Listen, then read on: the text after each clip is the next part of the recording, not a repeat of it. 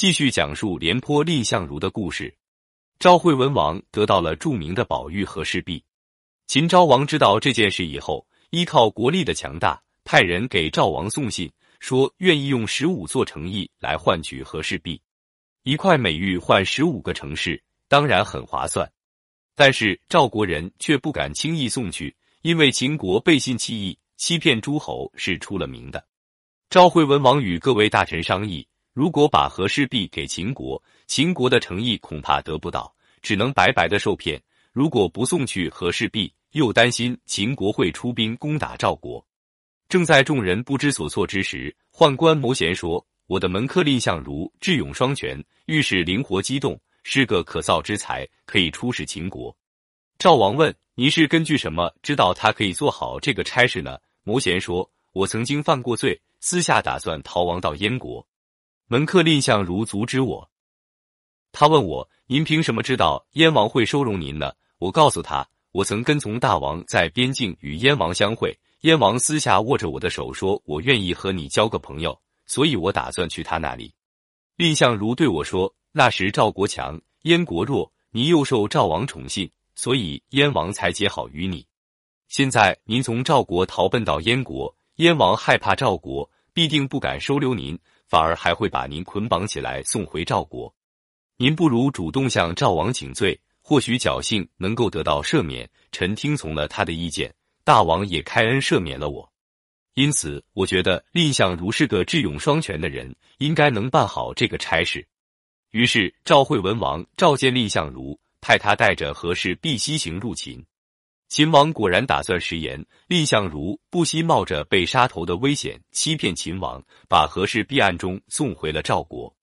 秦国君臣十分愤怒，但考虑到杀了蔺相如，终究还是得不到和氏璧，反而断绝了秦赵两国的友好关系。不如趁此好好款待他，让他回赵国去。于是完成礼节后，让蔺相如回到了赵国。蔺相如回国之后。赵王认为他是个贤能的大夫，就任命他做上大夫。后来，秦王派使臣告诉赵王，打算与赵王和好，在西河外渑池相会。在渑池之会上，秦王故意侮辱赵王，多亏蔺相如智勇，没让秦国占到便宜。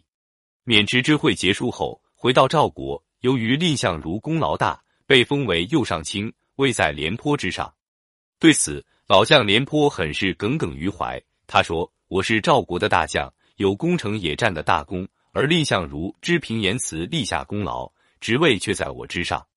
再说蔺相如本来是卑贱的人，我感到羞耻，不甘心自己的职位在他之下，扬言遇见蔺相如，一定要羞辱他。”蔺相如听到这些话后，不肯和廉颇碰面，每逢上朝时，常常推说有病，不愿跟廉颇争位子。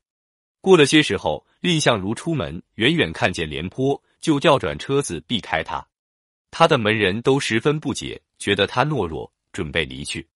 蔺相如挽留他们，说：“你们看，廉将军与秦王相比，哪个厉害？”门客回答说：“廉将军不如秦王厉害。”蔺相如说：“以秦王那样的威势，我蔺相如却敢在秦国的朝廷上呵斥他，羞辱他的群臣。蔺相如虽然才能低下。”难道偏偏害怕廉将军吗？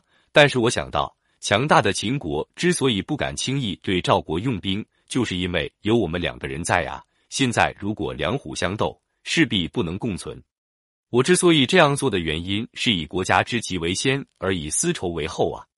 廉颇听到了蔺相如的话，十分惭愧，他就脱去上衣，露出上身，背着金条，由宾客引导到蔺相如家的门前请罪，说。我这个粗陋卑贱的人，想不到您宽容我到这样的地步啊！二人最后握手言和，成为文景之交，成就了一段将相和的佳话。